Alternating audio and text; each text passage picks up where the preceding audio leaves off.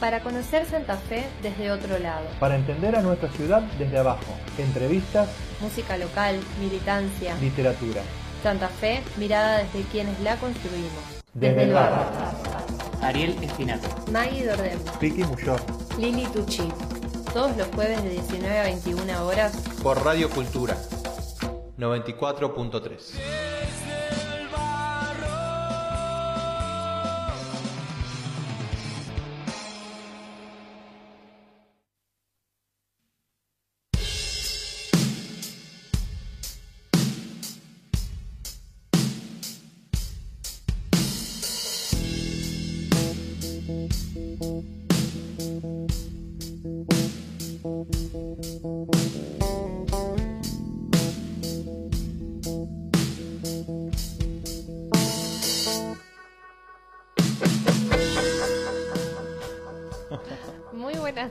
y bienvenidas a Desde el Barro por Radio Cultura 94.3. Mi nombre es Maggie y estoy acá con mis compañeros Lili, Piki y Ariel. ¿Cómo les va? Hola. Buenas tardes. tú? Hola, ¿qué tal? Buenas tardes, muy buenas tardes. ¿Cómo va? ¿Cómo andan? Bien. Bien. ¿Todo bien? Valorados. Con calor. Está re lindo el día. Yo Ah, estoy contenta. Pasa Sí. que me parece que la Lili está acalorada. porque está. ¿Por qué? Eh, ¿En un papelón? Con a- a- eh, cosas nuevas.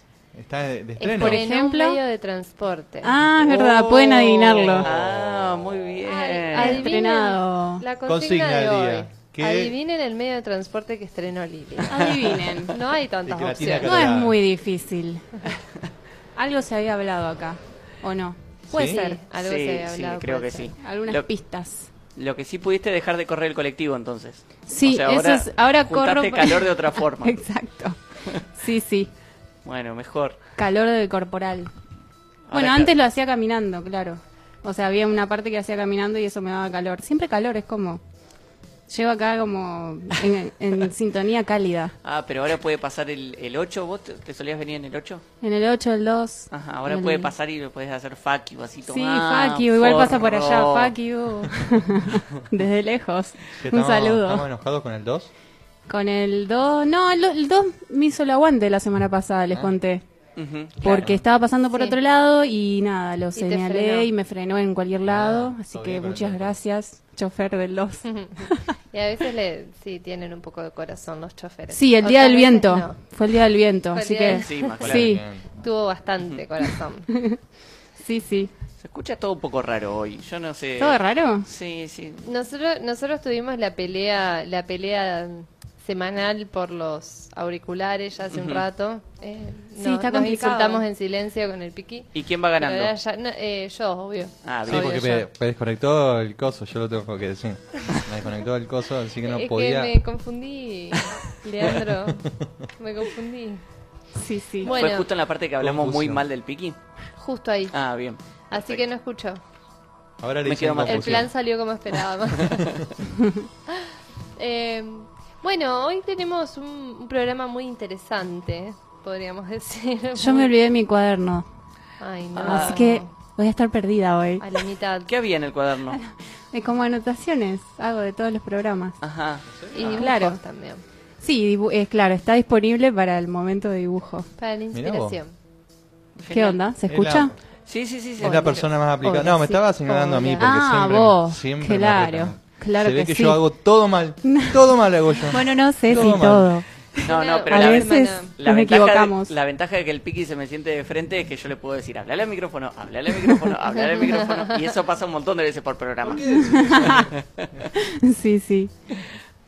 Sí, Bueno. sí, sí, pasa todos los programas, pero bueno, ahora que lo tengo de frente es más fácil. En general, si se sientan en alguno de esos dos costados, a veces... Claro, no, miro para otro lado. Claro. Ya, se hace distraído. Eh, bueno, tenemos un programa que va a estar muy bueno. Por empezar, eh, hoy tenemos espacio de columna de historia, eh, que hacía mucho que no venía, pero bueno, pensando, vamos a reflexionar un poco sobre el 12 de octubre. Acá nuestro compañero Leandro nos trajo algunas cositas Nuestro para profesor pensar. de historia. Nuestro profe de historia. El por profe. otro lado, vamos a estar eh, escuchando un texto breve de mm, Flor Ortiz en el espacio literario y en la entrevista musical vamos a estar con una de las integrantes de la banda Rafaelina, Rafaelina era, ¿no? Las hijas de la viuda. Sí, exactamente. Así que bueno, todo eso para hoy. Buenísimo.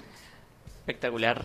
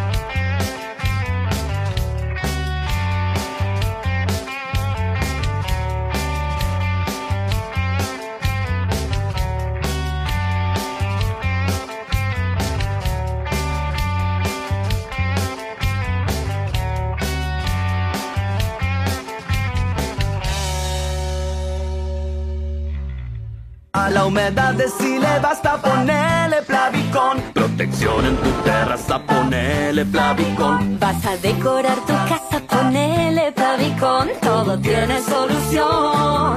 Ponele Plavicón. Desde el barro, por Radio Cultura 94.3.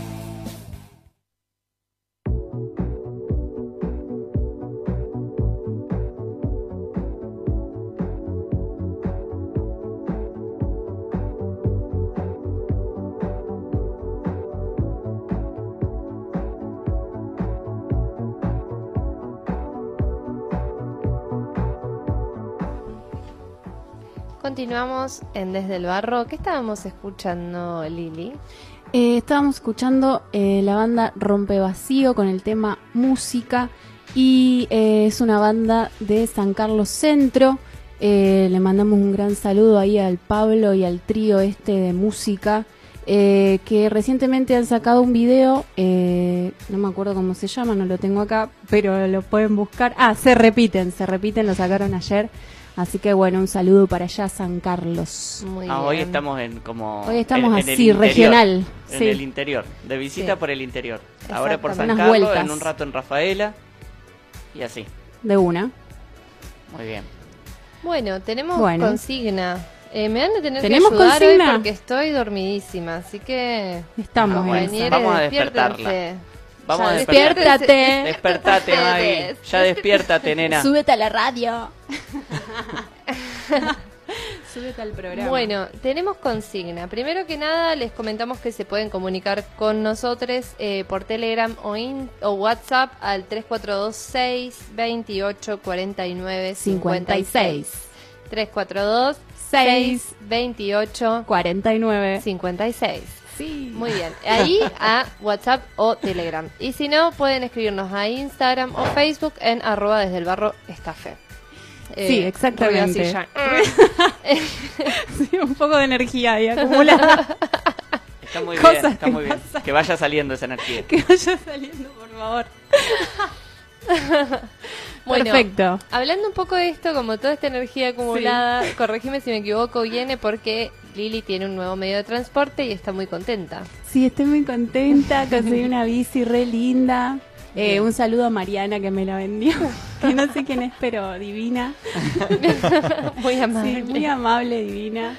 Que Bien. casi no la vende, me dijo, porque su hijo le había dicho de que no la venda, pero yo le dije que por favor, que sí. Fue toda una compra así por Facebook, ¿viste? Ajá, por sí. mercado, ¿cómo se llama? Marketplace. Marketplace.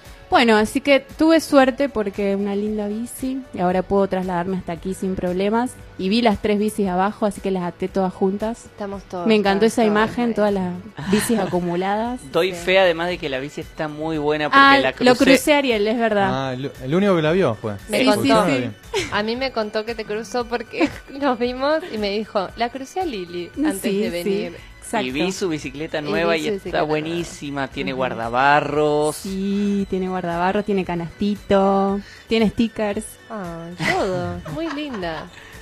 Sí, Bueno, sí, sí. A raíz de toda esta hermosa bicicleta y esta compra, les pedimos que nos cuenten qué se compraron ustedes por, por internet y, y O no. ¿Por internet o no? ¿O no? ¿Qué se ¿Alguna compraron? compra ¿Qué que le adquirieron? Sí. Que adquirieron, Porque capaz que uno adquiere cosas sin comprarla. Bien. O Sí. sin necesitarlas. Yo la bici la necesitaba, por ejemplo.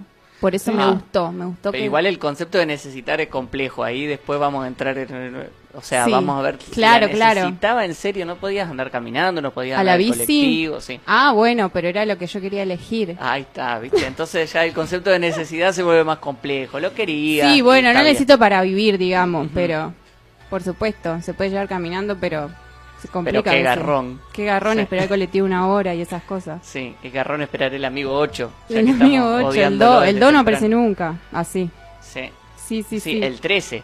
El bueno, 13 y así empezamos con todos los colectivos. Sí, el, el 15, te- tengo anécdotas con todos los colectivos. El 15, eh, con el cuando pasa, es el más traidor. El 15 Es te dice, traidor, aparece cuando Sí, quiere. ahí viene el 15, ahí viene el 15, dice el cuando pasa que ahí viene, dice que ahí viene, dice Sí, que ahí viene, sí. dice que ahí pasó. Ajá. Y no, no, No. pasó ningún. Con el 2 me pasa lo mismo. Ah, con el 2 pasa Sí, igual. Desaparece.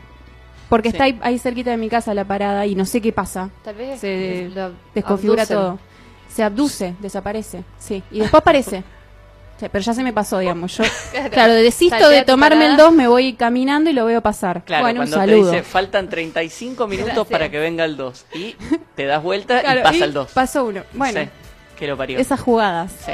se hacen ahí, Ahí está. Ah, los mira, graciosos. pasa- Pasa ¿Y el tren. tren? Y ahí pasa el Ah. tren.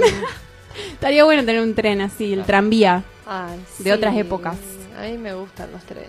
Estaría muy bueno. Sí, lo único que si llega a pasar el tren ahora van a ver que no es tan lindo porque es bastante molestito Ruidoso. el tren. Sí. Uy, hola. Escucha, señor- querido público, está escuchando. Querido público. Con, con ustedes el amigo tren tocando bocinas para no chocarse a nadie en Juan del Campillo. Eh, ahí Uy, está. qué Y- fuerte que es. Ah, vieron. Yo les dije. Y eso, y eso no ayuda tanto como parece cerrar la ventana. Chao. A ver que no se ve nada. No hay nadie en el tren. Pero sí, había un muchacho. Sí, un muchacho, me encanta la palabra muchacho. manejándolo. Bueno, entonces Pero la como consigna. Voy en tren. La consigna, cuéntenos Voy en bici. qué se compraron y los hizo feliz. Muy Sí. feliz. Ajá. Últimamente. Muy claro. feliz. Na, na. Lili, por ejemplo, ya, ya Yo respondió. ya dije. Así que Ah, Yo tenemos ya que gané. responder ya nosotras. No, no, no. Sí, podemos claro. ir. Vamos respondiendo durante el programa en general. Yo tengo mi respuesta, creo. ¡Opa! Yo tengo mi respuesta, así que voy a aprovechar. y la voy a ¡Opa! Tiene ahora. respuesta Ariel. Tiene la respuesta Ariel. Pero para No. ahora, Para ahora. la No, no, no, no, no. Que ¿Sí espere no? el público ansioso de qué fue lo que Ariel se compró. No, no, me compré hace un par de años, me compré el libro electrónico. Ah, ¿cómo? Eso es cierto. Dudé un montón, le di vuelta y no me lo compraba. Y mi viejo me decía, che, pero mirá que está bueno, ¿eh? Y mi hermano me decía, che, pero mirá que está bueno, ¿eh? Y yo decía, no, pero el papel, el libro, el olor, el... el... Bueno, un libro, ele- ¿cómo? ¿Es un Es dispositivo? como si Un libro que se un- enchufa. Algo así. Es Sí, como una tablet. que tiene batería, Arre. se enchufa tanto como un celular. No, claro, es como, como si fuera un iPad, te diría, casi- porque tiene como un tamaño así, Claro. una, Casi una tablet. Claro, Una como una así. tablet. Ah, Pero, Pero tiene... tiene- una iluminación específica para favorecer la lectura. Ah, como qué tiene- bueno tiene tinta eso. electrónica, una tecnología distinta de, de lo que tienen los, los celulares o las tablets que iluminan, entonces te cansan más la vista. Esto tiene tinta electrónica y What the fuck? no emite no emite luz, a no ser que vos le digas por favor prendete porque ¿Y si no no veo nada. Porque... ¿Y cómo lo ves? No entiendo. Lo ves como ves un libro. Es muy El libro como lo ves, emite luz. A mí me sorprendió. No, me nunca vi uno. Ah, bueno, después Wow. un día un día te lo, te lo Sí, muestro. sí, sí. Bueno, la verdad que me compré eso y estuvo muy bien. Claro, Eh, me Para ayudó- estudiar ayudó a pasar bueno. la pandemia, por ejemplo. claro. Eh, sí, para estudiar. Sí, sí, no te cansa la vista. Ujú, Sí, y hay bots de Telegram en donde te bajas los libros gratis. Claro, qué bueno Sí, es. Si alguien quiere saber Y información al podés respecto, ir subrayando Podés- un poquito y cuando alguien... podés marcar eh, podés cosas, marcar. sí, podés marcar cosas, pero no lo hago yo, porque no lo estoy usando para estudiar, estoy Claro. leyendo.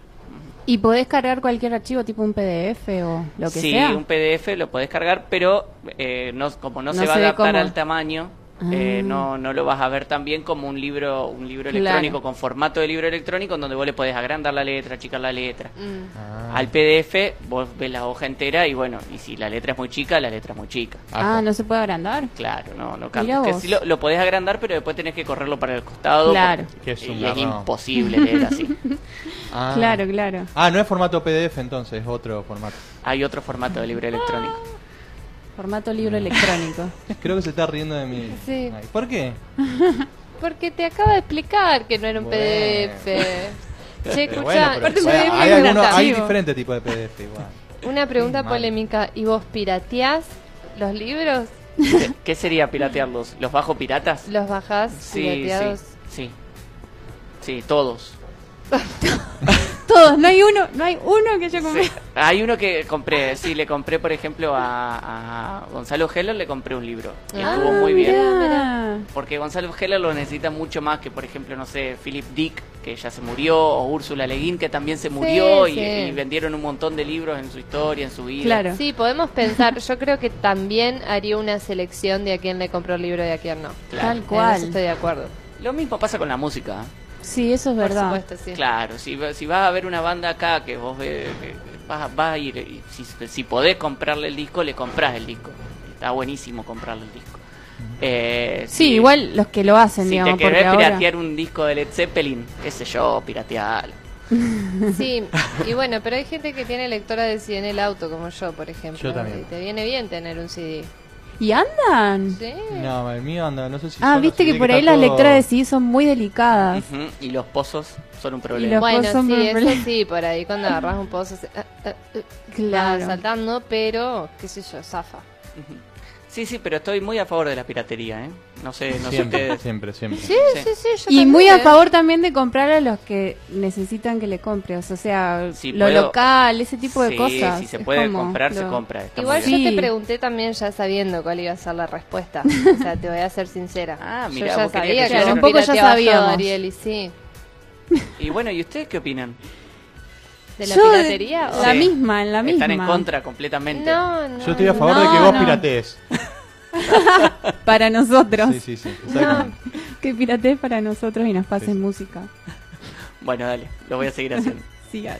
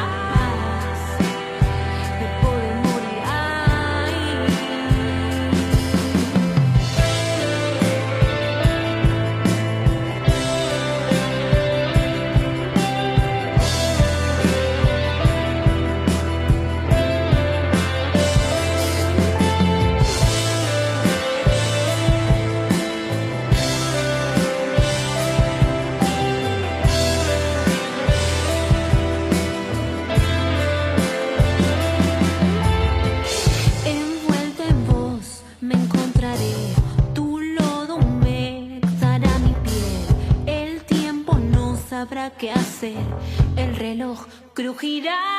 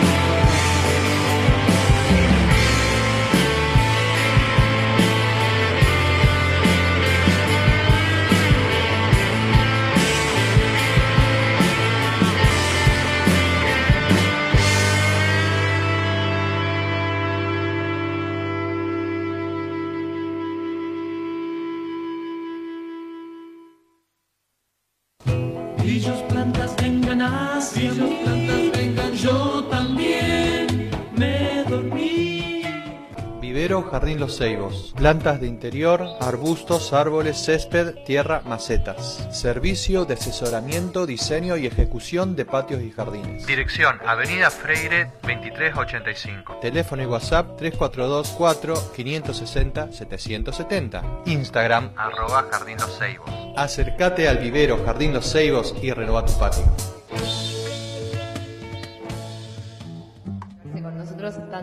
Telegram como a Instagram. ¿Te perdiste un programa de Desde el Barro? ¿Sabías que lo podés escuchar en el momento que quieras y puedas? Ya están todos los programas subidos para que los puedas escuchar. Cuatro días laborales. Y ahora también en Spotify. Si te gusta el programa, busca Desde el Barro Podcast en Spotify o en tu aplicación de podcast preferida. Escucha en cualquier momento Desde el barro.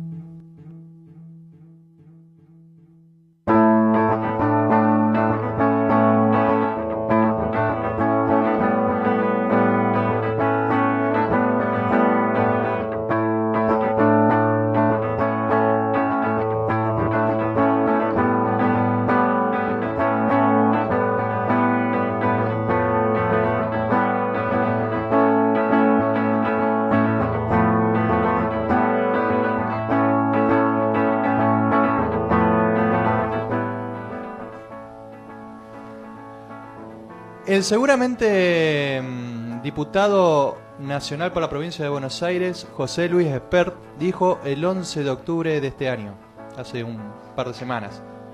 Mañana 12 de octubre, los seres humanos normales festejamos, como toda la vida, el Día de la Raza. Y eso no tiene nada de racista. Los simios drogados kirchneristas no sabemos qué engendro lingüístico festejarán. Eso lo dijo en un tuit. Bueno, esto me disparó algunas algunas preguntitas. Eh, lo primero, ¿hay que festejar el 12 de octubre? Eh, el 12 de octubre es feriado en Argentina desde 1917. Sí, 325 años después de la llegada de Colón a América. Hipólito Yrigoyen declaró feriado nacional el 12 de octubre. Pareciera que nos tomamos unos cuantos anitos en pensar si correspondía o no hacerlo feriado. Pero bueno, no nos pongamos tan tristes. España, la potencia imperial que desarrolló la conquista, no tardó mucho menos. Recién en 1892, cuando se cumplieron 300 años de aquella fecha, y cuando ya no le quedaban casi dominios en América, se la declaró fiesta nacional. Y mucho después, el dictador Franco la institucionalizó en 1958 haciéndola feriado y llamándola Día de la Raza o Día de la Hispanidad. Pero ¿qué es lo que empieza el 12 de octubre de 1492? No es ni más ni menos que la invasión de España sobre un continente que desconocían, pero que estaba habitado por millones de personas, entre 40 y 100 millones, organizada de forma muy heterogénea según las regiones. Había estados y sociedades con niveles de desarrollo que poco podían envidiarles a las más desarrolladas de Europa, como los incas, los aztecas o incluso los mayas que se habían desintegrado unos años antes, hasta pequeñas tribus nómades o semisedentarias. Sin embargo, esa diversidad se intentó esconder bajo la alfombra colonial mediante la violencia. Esta invasión le costó la vida alrededor del 90% de quienes aquí habitaban, ya sea por la guerra que es inherente a cualquier invasión, por las diversas formas de trabajo forzoso a los que fueron sometidos o por las enfermedades traídas por los españoles. La invasión y la imposición de diversos sistemas políticos coloniales intentó esconder la diversidad cultural de estas tierras, aunque sobrevivió en la memoria de comunidades sobrevivientes y de mucho estudio antropológico e histórico. Pero si eso fuera poco, con el asesinato en masa, que también podemos decir genocidio, de la población indígena resultó otra, tra- otra tragedia. Porque por más linda que hayan sido las cosas que se podían encontrar en América, si alguien no las trabajaba o extraía, no servían para enriquecerse. Y los conquistadores, que tenían ganas de enriquecerse como no podrían haberlo hecho en su patria, pero poner el lomo jamás. Parecía que ese discurso amoroso de la meritocracia y el esfuerzo que tanto Spert eh, defiende no estaba tan en boga en aquellos años. Y si no hay indígena para enriquecerlo, hubo que buscarlo en otro lado. Y así llega a América el sistema de trabajo más cruel e inhumano de la historia, la esclavitud. Millones de africanos y africanas fueron secuestradas en sus tierras y traídas a América y aquí vendidas como esclavos. Y así, con la invasión, el robo, la esclavización, la expoliación, la violencia, se enriqueció Europa y con ella se dio los primeros pasos hacia el capitalismo. Entonces, ¿qué es lo que dicen que hay que festejar? El planteo de la madre patria es que los españoles liberaron al continente de los grandes imperios, tan inhumanos que habían sacrificios humanos, y a partir de ello se trajeron la posibilidad, nos trajeron la posibilidad de desarrollarnos mediante el capitalismo, el catolicismo y la monarquía.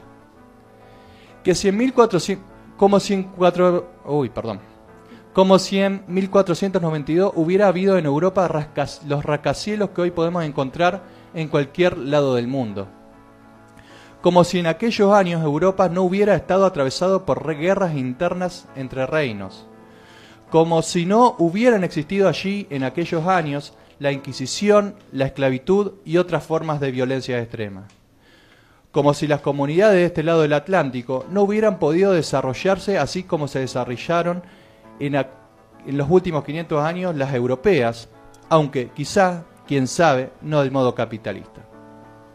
Sí, siempre es tramposo el argumento contrafáctico, pero ellos empezaron cuando dicen que gracias a ellos nos desarrollamos, si es que nos desarrollamos.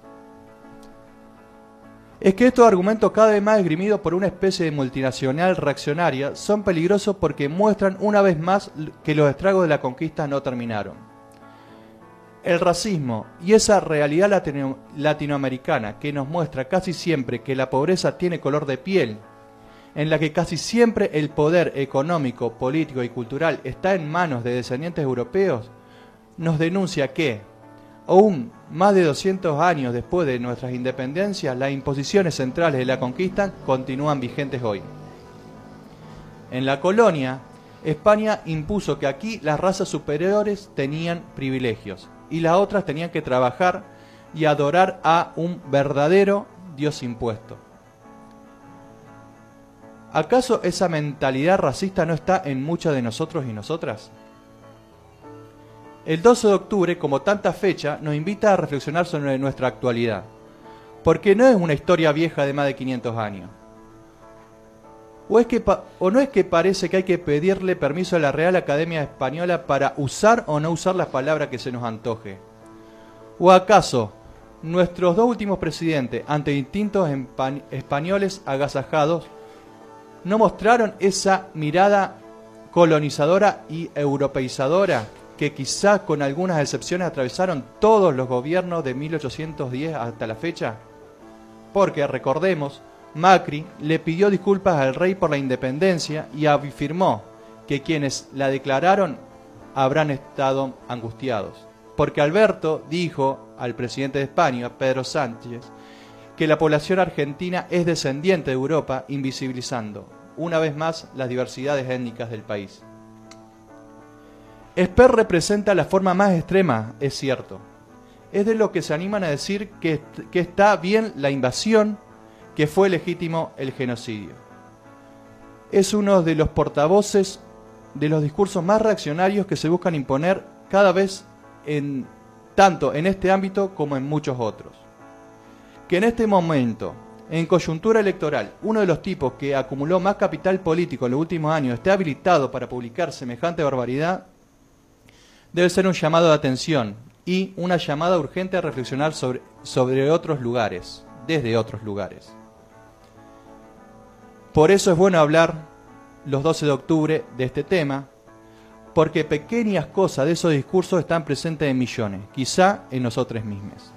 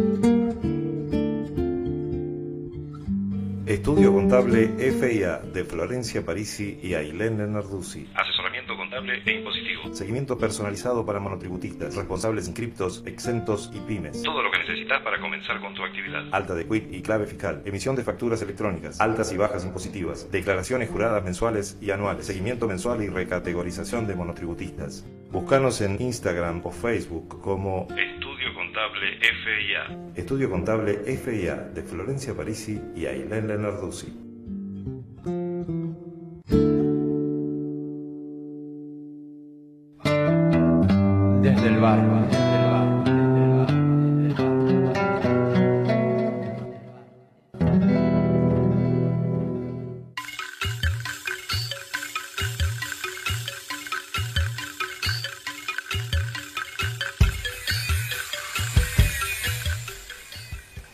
Continuamos y em, mencionar que antes de la columna del Piki estábamos escuchando el tema de Josela Espiral, que pertenece a su nuevo EP que se llama Así, que está en Spotify, seguramente también en YouTube. Así que si quieren buscarlo, está como recién salidito del horno. Y ahora Y ahora sí viene. escuchábamos otro tema Y ahora escuchábamos otro tema. de Virgen. Bueno, ¿Qué pasó? Se nos juntaron los temas. claro. Sí. Ahora escuchábamos un tema de Virgen de la ópera rock indio. Eh, Justo ya que hablábamos de, de este tema, ve- venía, venía muy al caso que creo que fue bastante sin querer. Eh, un tema que está grabado hace muchos años, está grabado en estudio y estábamos hablando que no sabemos bien en dónde, que es de la ópera indio, pero no es, eh, o sea, no está grabado como parte de la ópera, sino aparte. Y bueno, estaba muy, muy buena la versión. El tema se llama Hombre, Hermano, Amigo. Y ahora sí hay versiones más nuevas que grabaron con, con el, con la- el flaco, la por ejemplo, sí. De una. Em, bueno, yo no, no sé si tenemos como un mensaje de, de tu compañera de columna.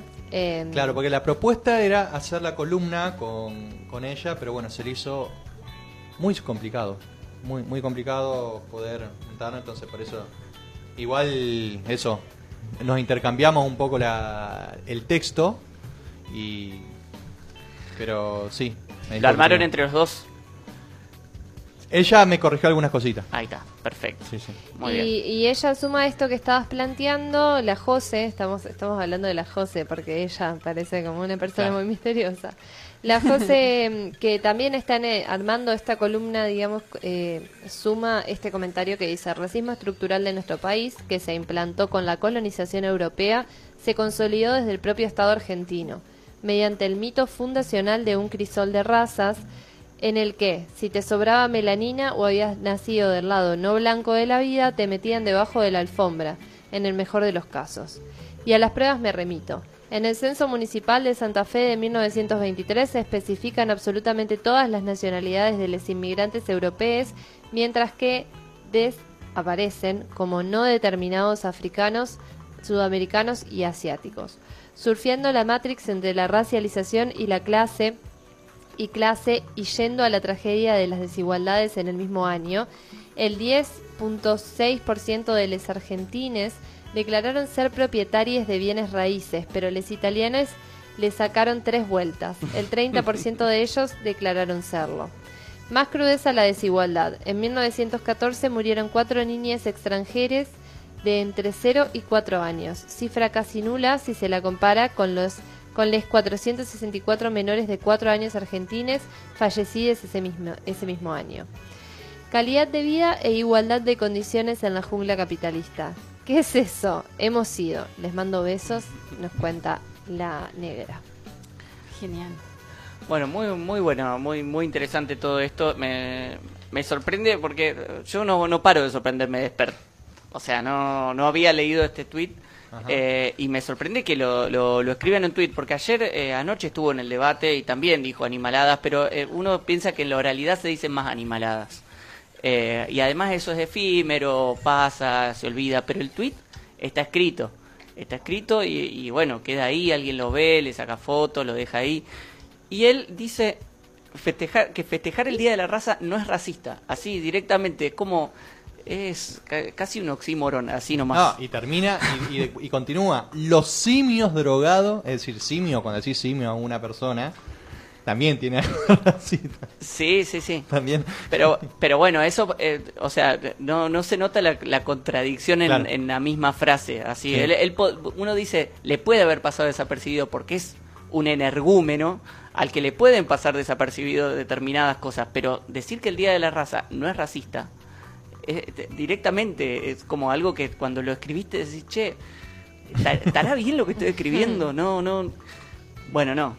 O sea, no, no tiene ningún problema en decirlo y él considera que eh, va a festejar el Día de la Raza y que eso, o que festejó, y que eso no tiene nada de racista. Increíble. Sí. Increíble. Sí, totalmente. Y, y bueno, eso, como en parte Desper es, es esperable, ¿no? Como que la otra vez hablábamos, Desper es esperable, pero son, son cosas que van saliendo en todas las personas em, cuando vemos esto, cuando se pisa el palito y de repente el presidente dice que somos descendientes de europeos, pero porque, y lo digo en este sentido porque él proclama él vendría a ser uno de los simios drogados kirchneristas, digamos, en este contexto, ¿no? Como proponiendo su, su engendro En lingüístico. esta grieta que plantea Expert, él está del lado de los simios drogados. Claro, entonces a- ahí también vemos dónde se pisa el palito, hasta dónde uno es políticamente correcto y, y en qué momento se cristalizan también qué es lo que uno piensa realmente sobre ciertas circunstancias. Porque lo cierto es eso, que está tan naturalizado que sale como un error que, que puede suceder, ¿no? Sí. Sí, lo, lo de Macri fue, fue más llamativo en ese sentido. Eh, y me, me quedó una duda así con respecto al texto. Eh, los dos últimos, hacer, eh, hacían referencia a que los dos últimos presidentes ante distintos españoles agasajados mostraron esa mirada colonizadora y europe- europeizadora que quizás con algunas excepciones atravesaron todos los gobiernos de 1810 hasta la fecha. Me intrigaron un montón las excepciones. Es que por eso digo quizá, eh, porque no tengo eh, las fuentes Exactas. exactas como para decir que no fueron todos, pero Pero es muy posible que hayan sido todos. podemos la verdad que sí. que Prácticamente seguramente seguro. 99,9999%. es muy, es muy probable, pero bueno, no, no, no, no podría afirmarlo tan tajantemente. Sí, o sea, podríamos revisar la lista de presidentes y decir, "Mm, este, no, pero no creo que no nos pase. creo que No, pase. no, Sí, sí. No creo que nos Y en pase. relación a esto hay una noticia del día de hoy que vi también, que en México cambiaron la, mm, la escultura de Colón por una este de, ya les digo, la de la joven de Amayac. En su lugar una nueva figura. Se trata de una réplica de la escultura de una mujer indígena de la región huasteca que fue encontrada apenas el pasado primero de enero. El darle este espacio tan especial a las mujeres indígenas tiene un gran simbolismo en nuestra ciudad, dijo Sheinbaum al afirmar que en la historia del país las más discriminadas son precisamente las mujeres indígenas. Bueno, y esto justo pasa hoy, en estos días, eh, han cambiado la, eh, la escultura de Colón por una de una mujer indígena. De hace, y a- desde hace varios meses que hay bastante ruido en México con respecto a, a sacar la escultura de Colón. ¿eh? Es que ahí sí, la, la- su cultura es muy fuerte y creo que es más fuerte que acá, porque acá lo tapamos muchísimo a todo lo que tiene que ver con las raíces originarias y, ¿no? Sí, sí, sí. En algún momento creo que pasó Sí, esto de mí- la de Colón acá en, en Sí, Buenos ahí, Aires. con que Juana Zurduy. Eh, Querían cambiar la, la- la estatua de Colón en Buenos Aires por la de Juana Zurduy, pero bueno, ahí esta reacción expertista. Sí, está la pregunta que- si, que bueno, pre-expert, capaz. eh, si viene a reemplazarlo a Colón, pero no, en realidad eh, tiene una carga muy fuerte simbólica que no, no así, no, no tapa la historia, digamos. No, sabe- no, no. eh, es decir, eh, sabemos quién fue Colón y creo que es necesario que recordemos la figura de Colón para saber de dónde venimos, porque si no es muy fácil olvidarse y de repente somos este, las naciones más eh, en comunidad con las con nuestras raíces originarias y todo esto que parece medio una careteada y entonces nos olvidamos de que en realidad somos bastante asesinos y, y bastante este cómo decirlo Eh, en- nos hacemos enemigos de, de- de gente que no es como nosotros, ¿no es cierto? Gente que no es como uno, racista, gente que no es normal, lo que está fuera de la norma, bueno, etcétera. Entonces, estas cosas como que y, y también reflexionar sobre este día nos hacen este un poco abrir la mirada hacia lo que fuimos para saber lo que somos y poder Claro. vernos a futuro también. porque además, eh, o sea, requiere requiere también pensarnos como de- en, en proceso de deconstrucción con respecto a eso, porque yo no diría Claro. que nosotros no somos racistas. ¿eh? Exacto. Eh, o sea, yo no me animaría a decir eso de mí. No, Eh, de mí. está en nosotros, está. Claro, no sé, claro, si, sí, ne- sí, no sé si decir ADN, pero está, o lo, sea, lo tenemos en adentro y hay que buscarlo, hay que encontrarlo, hay que hay que verlo de- también. destruirlo Y de- no ver la del otro, porque es muy fácil decir vos sos racista, o vos sos esto, o vos sos Igual lo más fácil no es, Es decir vos sos racista, es decir experte racista. Eso es lo más fácil. racista. Eso es lo más fácil. Exacto. Claro, es muy fácil, sí. Pero está bueno tomarlo de ejemplo, como para Pero arrancar. bueno- Es un disparador para empezar a vernos Lo también. que decía vos, Lili, me parece que está, está bueno. Es, es si, digamos, el tema de que Colón lo tenemos que ver en algún momento para recordar, eh, digamos, lo que Tiene fue que la estar Colón. ahí, claro. Ahora, yo no estoy seguro, digamos, los estados usaron las estatuas Bueno, claro. como reivindicación. Es decir, a mí no, Sí, sí, sí. es decir, Sí. no sé, como ejemplo, que yo. También hay que recordar, por ejemplo, la última dictadura militar. Pero a mí ni se me ocurría poner una estatua de Videla para que todo el mundo se acuerde. No, que no, hizo la- claro, ¿entendés? exacto. Hay que ver cómo es. eh, el tema es el cómo. Claro. sí, sí. Ujú. Eh, Y bueno, o sea, de- creo que ahí, volvemos al principio de la, de, la, de la discusión. O sea, ¿qué quiere decir el 12 de octubre? ¿Qué es, eh, ese es el cómo. ¿Qué, ¿Qué es lo que conmemoramos el 12 de octubre? El, o sea, cuando íbamos a la primaria, por lo menos el piquillo, era el descubrimiento de América. Claro, claro. Era el descubrimiento de América, o sea, una invisibilización increíble. ¿Cómo van a Sí, descubrir igual América? Ya- Nosotras, yo también lo aprendí así, digamos, no es que pasó muchísimo tiempo, igual ustedes tampoco son mucho más grandes que nosotras, ¿no? Como que eso, no es que fue hace un montón, No, fue hace muy poco. fue hace muy poco, digamos, fue hace 20 años que eso seguía sucediendo. Sí. Yo recuerdo mi primer eh, desaprobado de ciencias sociales en cuarto grado con un texto de los conquistadores. y bueno, no me acuerdo en realidad cuál era el contenido, pero eso, eh, los conquistadores. Claro. Y sí, me, me bueno. hace acordar mucho El de eso. de la Diversidad Cultural, creo que, que de, la, de respeto a la diversidad cultural, como se llama ahora. Eh, 2006 fue. yo Sí, hace muy poco. Sí, y sí, qué sí. difícil, qué difícil cambiar las palabras, es muy, porque está muy arraigado. Fíjatelo, eh, sobre todo, bueno, digo la gente grande, pero también hay gente de nuestra edad joven que este no, no quiere eh, mover ciertas fichas o ciertas palabras o ciertas cosas que es- eh, son necesarias para, bueno, si, si queremos creer que podemos crecer y, y- y po- poder mejorar un poco para ser mejores personas entre todos, entre todos, eh, o solo un poco por podernos plantearnos, podernos eh, charlar de esto, como estamos haciendo acá, por ejemplo. Eh, por más de que, bueno, no, el 12 de octubre es el Día de la Raza, bueno, listo, pero podemos charlarlo, a ver, ¿se puede charlar esto? Creo que es por ahí, digamos, que se puede. Sí, bueno, y también me quedó ahí pendiente, eh, eh, me quedó anotado que Expert ayer en el debate hizo referencia a los mapuches como los eh, invasores chilenos, así al pueblo mapuche. Claro. Eh, bueno, Siempre la creación de un enemigo, ¿viste? Es como que nosotros somos los buenos y hay un enemigo, Y ¿viste? además todavía una que cuestión... no somos nosotros. O sea, muestra que este debate es muy actual. No es un Sí. debate Claro. sobre, sobre lo que pasó en 1492, porque eso pasó, eh, realmente pasó hace 500 años, pero... eh, Está directamente relacionado con nuestra identidad. Identidad como individuo y como colectivo, o sea, como nación, como pueblo. Bueno, les cuento que tengo dos mensajes. Yo Uno, también tengo uno por acá, ¿eh? uno del Momo que dice, fueron todos. Me, me dejó un poco Todos, como, ¿fueron sí. todos? ¿De qué está hablando? Y después Ah, me di los cuenta que está hablando de los presidentes. Sí, sí. Fueron todos Fueron todos. los presidentes. Sí, y después tengo Todos. otro mensaje, Oh, pero oh. sobre otro tema, así que sobre un tema previo, así que eh, primero vos, Mike. Bueno, la mona nos dice muy bueno lo del 12 de octubre, es algo para poner en evidencia, es algo de lo que no se habla mucho, se tapa, está bueno destaparlo. Colón descubrió, entre comillas, América. Eso nos decían y creíamos, al menos los de mi, gen- los de mi generación. Ujú. Sí. Sí. Bueno, eh, y el otro mensaje, tengo dos mensajes más ya, llegan rápido. Eh, Flor se ríe y dice con efectos especiales el programa por el tren pasando hace un rato. Sí. Re. y Julio manda saludos y nos avisa que nos está escuchando.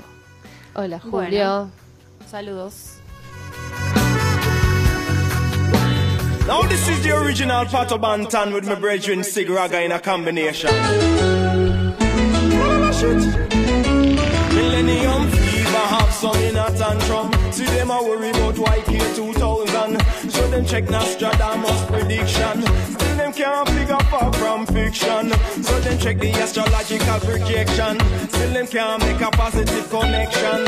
Some a big palm read. Looking at them man, but them are looking at the wrong direction. Yo conozco cuchillos más filosos que los de metal. En gargantas que sostienen muchos cuerpos. Hace tanto que jugamos para otros. Que los hilos, los hilos no se notan. Yeah, man. Cuando me voy a despertar, ser un producto más harto de vivir. Esta represión,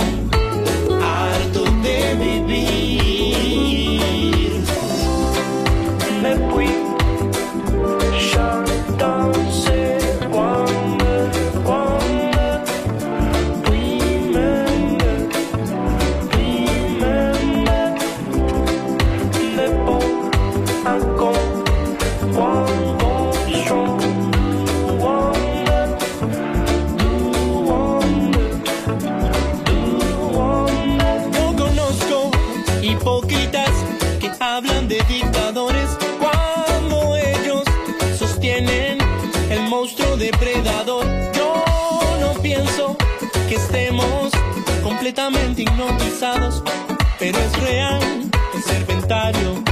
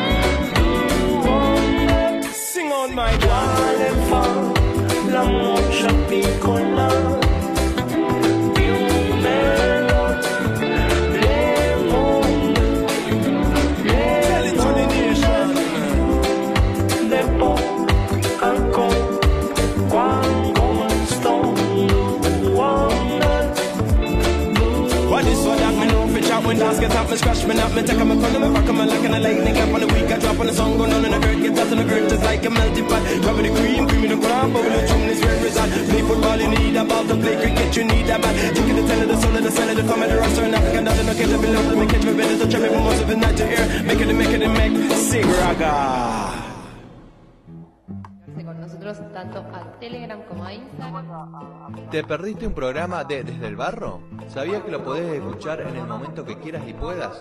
Ya están todos los programas subidos para que los puedas escuchar. Cuatro días laborales. Y ahora también en Spotify. Si te gusta el programa, busca Desde el Barro podcast en Spotify o en tu aplicación de podcast preferida. Escucha en cualquier momento Desde el barro.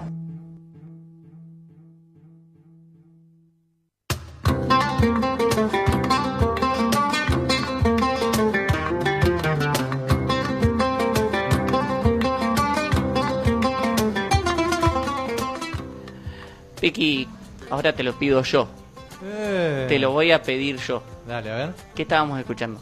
Estábamos escuchando Sir Raga la canción Cuchillos, que está en el primer disco de Sir Raga. Un Ajá. tema ya que tiene unos cuantos años. Primer disco de Sir Raga. No No, me voy a cansar de discutir primero. eso. Sí, ya sé, bueno, pero el primer... Está bien, está bien, está bien. Es el primer disco. Estamos en un medio de comunicación masivo, Ariel. Está muy bien. Bueno, ¿hay mensajes, hay respuestas a la consigna? Por favor. ¿Qué consigna? La consigna que era que nos cuenten qué se compraron y les hizo muy feliz. Aunque sea un- una felicidad capitalista, te hace feliz igual. y no digamos Materialista. no. ¿No? Materialista, sí. No se puede comprar la felicidad. Ninguna respuesta buena, mándenos, cuéntenos eso que se compraron y les hizo feliz, ¿Se les puede cambió. comprar el amor? Mm, No. Me, hizo- me hicieron acordar a Latinoamérica, el tema de, de Calle no se 13. puede comprar el viento. Sí, sí, sí. Bueno, les cuento que tengo un mensaje no respondiendo a la consigna, sino hablando del tema de la columna de recién. Ajá. Eh, un mensaje de Miguel que dice, Expert es el monumento al programa de la derecha. Al lado de él, Milei parece Lenin. Del Calio le, le dijo de los empleados de las aplicaciones que no tienen derecho y dijo sin dudar que los empresarios hagan lo que quieran. Parece loco, pero es peligroso. Besos y abrazos para todos. Mm, para nada. ¿Eh? Para nada... Va, no sé, no, no parece loco solamente. Es Claro. muy peligroso, sí, sí, totalmente. Sí, sí, sí, es peligrosísimo. Por eso, bueno, creo que vos en tu texto lo decías. O sea, una persona que acumuló mucho capital político en los últimos tiempos y que sa- sabe que diciendo eso lo está sosteniendo, está acumulando, está... eh, o sea, tiene alguna repercusión. Eh, Pero espera, está con Milei. Tengo un Están, fallo ahí. eh. No, no, no están en el mismo Como que son partido, pero son pero- como... Se, de- Piensan Liberales. parecido, pero no, no sé, no se, no se pusieron de se acuerdo. declaran libertarios. Claro, claro. Pero no, no forman parte de una misma estructura política. Tengo, tengo respuesta a la consigna. A ver. Eh, la negra, que está acá escuchándonos, le mandamos un beso muy grande. En- dice que el sillón y el proyector le dieron la vida este invierno. El Ajá. proyector.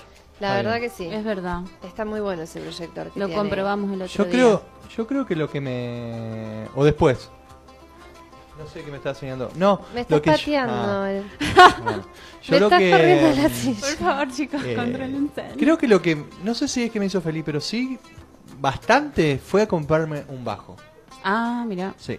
Mira. Me Eso abrió seguro. mucho panorama. Por más que no es lo que más toco, el bajo, pero sí me... Te gustó al final. Me, me, me abrió cosas. Muy Sí, bien. sí, sí. Bueno, perfecto. Me pareció bárbaro. Sí, sí, sí, sí. sí. Bueno, ¿ustedes sí, qué sí. se compraron? Y yo la verdad que no, no quiero ser como hermana de alma de Lili, pero no lo puedo evitar. La verdad que una de las mejores compras que hice este año, hermana, una de las mejores compras que hice este año fue mi bicicleta, eh, que la verdad como podríamos decir subí de categoría. Mucho. No, mentira, tenía una bicicleta balón que la usaba todo el tiempo para ir a todos lados y en, llegaba un momento donde los días de viento era como, ay, por favor, no quieren estar arriba de, este- de esta bicicleta Es verdad realmente. O sea, era un garrón.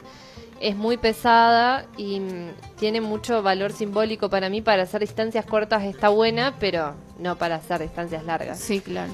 Así que me compré una bici más livianita, un poco más veloz y, y voy rápido para todos lados y me encanta. Me encanta. yo creo que también hace muchos años me di cuenta que la bicicleta me hace feliz. Es Sí, la bicicleta hace feliz, es importante. Sí, sí. ahora la llevé a arreglar esta semana. No fue una compra, pero la llevé a arreglar y ¿De estoy nuevo, mucho Ariel? más contento.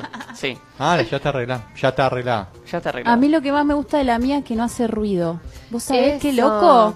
Eso me me parece lo re loco, porque la que yo tenía antes hacía muchísimo ruido. Sí. Y a- apenas un pocito y ahora he pasado tantos pozos y no hace ningún ruido, pero ya, ya la veo que se va a empezar a desarmar un poquito. Sí, yo, voy, pero voy haciendo muy silencioso. Es mucho mejor evitarlos. Sí, yo voy haciendo ese Sí, pero a veces no se puede, ¿viste? pozos. A veces como que No, todos a lados veces posito. te agarran de, podemos hablar de esto, a veces te agarran de prepo. El otro día estaba yendo de noche por, no sé, estaba en alguna calle del norte, no puedo decir si era Llerena o alguna otra, pero iba re embalada andando en bicicleta, qué sé yo, hablando al pedo y por ahí miro el piso y había un pozo enorme que llegué a frenar de pedo porque si no me iba yo al, o sea, accidentada iba a terminar, realmente No. accidentada. Cuidado. Tuve muchísima suerte, pero bueno, es un peligro realmente andar en bicicleta con la calle en esas condiciones. Mal. Sí, sí.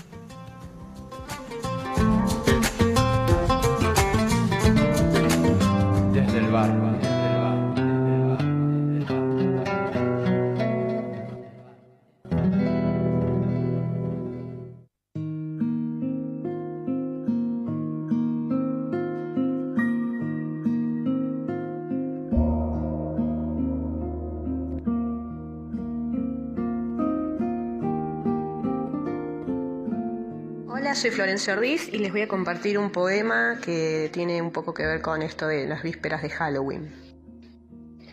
Todos somos un poco Michael Myers y queremos matar a nuestra familia. Los que dicen, ay no, son los peores. También mataría a otros, pero no usaría caretas, ya que esa la llevan ustedes, adoradores del sol, de la vida sana, falsos intelectuales. A todos les invitaría a mi casa para hacer la masacre de Texas. No se ilusionen, no es una orgía.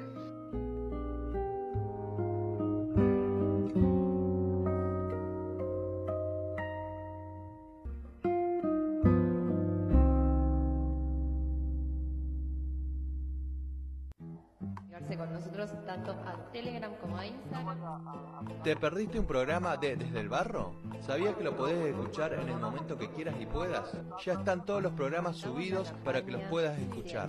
Cuatro días laborales. Y ahora también en Spotify. Si te gusta el programa, busca Desde el Barro Podcast en Spotify o en tu aplicación de podcast preferida. Escucha en cualquier momento Desde el barro.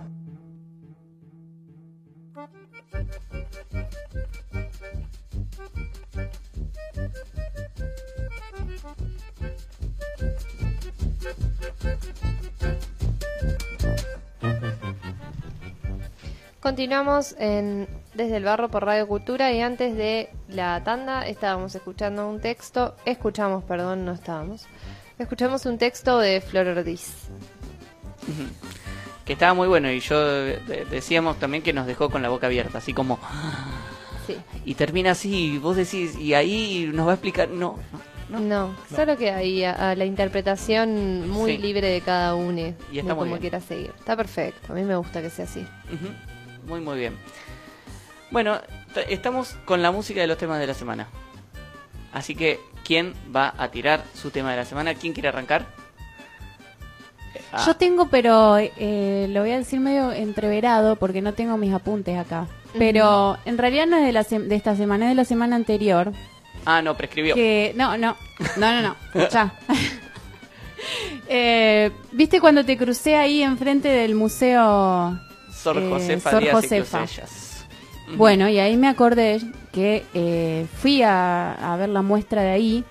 eh, la semana anterior fui con unas compañeras de, de Mantovani. Y mm, anteriormente fuimos al Rosa de Listeos, ¿no? Entonces fue como un paseo ahí de museos. Eh, lo cual quiero decir que el, el Rosa de Listeo está bastante como dormido. Eh, si bien tienen una muestra que fue en su momento como revolucionaria de sacar las obras hacia afuera de una manera mezclada y bueno, eh, sigue igual, digamos, no hay nada nuevo. Me sorprendió, nos sorprendió Desde antes de la pandemia. desde antes de la pandemia y desde que arrancó, digamos, la muestra esta de, de sacar todo para afuera.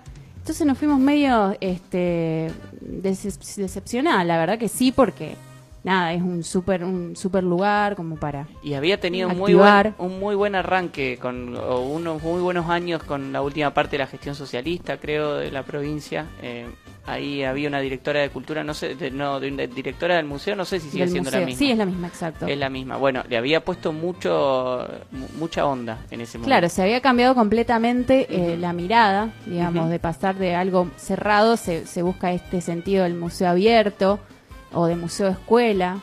Eh, este, bueno, pero ahí quedó, está todo medio parado. Eh, una cri- un pe- pequeña crítica. Bueno, pe- entonces de ahí nos fuimos este, al Sor Josefa y eh, nos sorprendimos para bien porque vimos un- una muestra este, de, de este museo, el que queda en la misma calle, en, por San Martín, en la, en la misma vereda del Teatro Municipal, ahí la primera, de la peatonal, y eh, nos encontramos con una muestra de Bienal Sur. ¿Qué, qué es Bienal Sur? Es eh, una Bienal Internacional de Arte Contemporáneo de América del Sur, eh, plataforma de colaboración artística que incluye a más de 400 artistas en un centenar de sedes de 50 ciudades en 23 países, organizada por la Universidad Nacional de 3 de febrero, UNTREF. Eh, entonces está bueno esto porque es como que ponen a Santa Fe en, un lugar eh, abierto al mundo, bueno, eh, en comunicación con lo que pasa ahora. Esto es una bienal de arte contemporáneo. Y, y lo que tiene eh, esta bienal con sus muestras acá en Santa Fe, este, tiene dos muestras en, en el Sor Josefa y una en el Centro Experimental del Color, ahí en la Estación Belgrano. De una. Eh, y tienen acá eh, cómo llegan las flores a la tela se llama y manos randeras tejiendo recuerdos. Esas son las dos que están en el Sor Josefa y son muestras que tienen que ver con eh, una serie de artistas que van a, a buscar a las raíces, ¿no? También tiene que ver con lo que estábamos hablando de estos tejidos que hacen no sé si pueblos originarios, pero sí del interior, que, eh, que hacen estos tejidos muy particulares y entre lo artesanal y lo, lo artístico, ¿no? Porque por ahí, eh, si bien son objetos de uso, eh, también son objetos muy hermosos, digamos, y entonces ahí está el tema de, traer esos objetos para observarlos y ver cómo a principios de siglos medio se relacionaban con, se empezaron a relacionar las formas de los tejidos con eh, lo que traían, lo que traían los, eh, los extranjeros y, ese cruce entre unas formas y otras formas. Bueno, y entonces está como muy en, en eso de, ir a investigar a estos pueblos, a, a ir al, al territorio a ver eh, y recuperar eso para justamente hacer esta eh, este ejercer este pensamiento no para conectarnos con lo que somos con lo que fuimos con lo que podemos ser entonces eh, están colgadas estas telas y son realmente muy hermosas porque están hechas a mano. Son estas son de eh, Santiago del Estero y otras de Tucumán.